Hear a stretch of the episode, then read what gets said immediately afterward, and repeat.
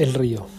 Y sí, parece que es así, que te has ido diciendo no sé qué cosa, que te ibas a tirar al Sena, algo por el estilo, una de esas frases de plena noche, mezcladas de sábanas y boca pastosa, casi siempre en la oscuridad o con algo de mano de pie rozando el cuerpo del que apenas escucha, porque hace tanto que apenas te escucho cuando dices cosas así. Eso viene del otro lado de mis ojos cerrados, del sueño que otra vez me tira hacia abajo. Entonces estás bien, ¿qué me importa si te has ido? Si te has ahogado o todavía andas por los muelles mirando el agua. Y además no es cierto porque estás aquí dormida y respirando entrecortadamente. Pero entonces no te has ido cuando te fuiste en algún momento de la noche antes de que yo me perdiera el sueño, porque te habías ido diciendo alguna cosa, que te ibas a ahogar en el Sena, o sea, que has tenido miedo, has renunciado y de golpe estás ahí, casi tocándome, y te mueves ondulando como si algo trabajara suavemente en tu sueño, como si de verdad soñaras que has salido y que después de todo llegaste a los muelles y te tiraste al agua. Así una vez más, para dormir después con la cara empapada, con un llanto estúpido, hasta las 11 de la mañana, la hora en que traen el diario con las noticias de los que se han ahogado de veras. Me das risa, pobre. Tus determinaciones trágicas, esa manera de andar golpeando las puertas como una actriz de tornés de provincia. Uno se pregunta si realmente crees en tus amenazas, tus chantajes repugnantes, tus inagotables escenas patéticas untadas de lágrimas y adjetivos y recuentos. Merecerías a alguien más dotado que yo, para que te diera la réplica, entonces se vería alzarse a la pareja perfecta con el hedor exquisito del hombre y la mujer que se destrozan mirándose con los ojos para asegurarse el aplazamiento más precario, para sobrevivir todavía y volver a empezar y perseguir inagotablemente su verdad de terreno baldío y fondo de cacerola. Pero ya ves, escojo el silencio, enciendo un cigarrillo y te escucho hablar. Te escucho quejarte con razón, pero ¿qué puedo hacerle? O lo que es todavía mejor, me voy quedando dormido, arrullado casi por tus imprecaciones previsibles. Con los ojos entrecerrados mezclo todavía por un rato las primeras ráfagas de los sueños con tus gestos de camisón ridículo bajo la luz de la araña que nos regalaron cuando nos casamos.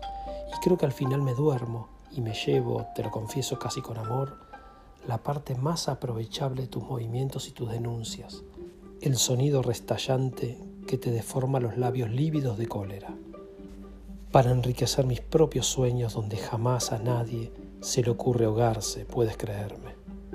Pero si es así me pregunto, ¿qué estás haciendo en esta cama que habéis decidido abandonar por la otra más vasta y más huyente? Ahora resulta que duermes, que de cuando en cuando mueves una pierna que va cambiando el dibujo de la sábana. Pareces enojada por alguna cosa, no demasiado enojada, es como un cansancio amargo. Tus labios esbozan una mueca de desprecio, dejan escapar el aire entrecortadamente.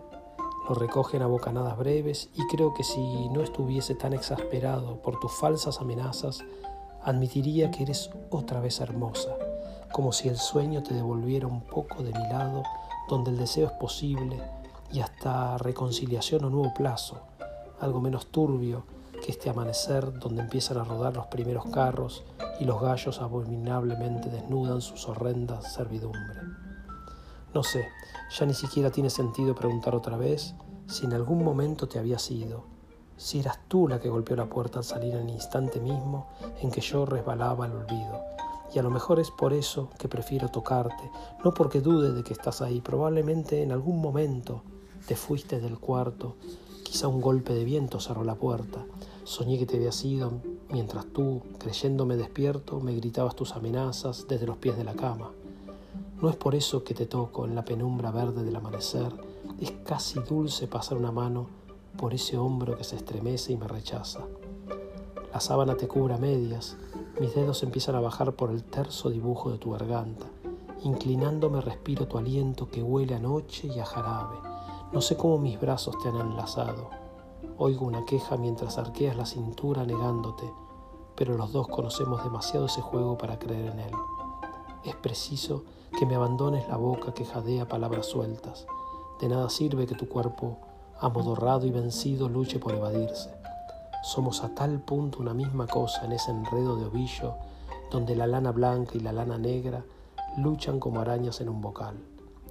De la sábana que apenas te cubría, alcanzo a entrever la ráfaga instantánea que surca el aire para perderse en la sombra, y ahora estamos desnudos, el amanecer nos envuelve y reconcilia en una sola materia temblorosa, pero te obstinas en luchar, encogiéndote, lanzando los brazos por sobre mi cabeza, abriendo como en un relámpago los muslos para volver a cerrar sus tenazas monstruosas que quisieran separarme de mí mismo.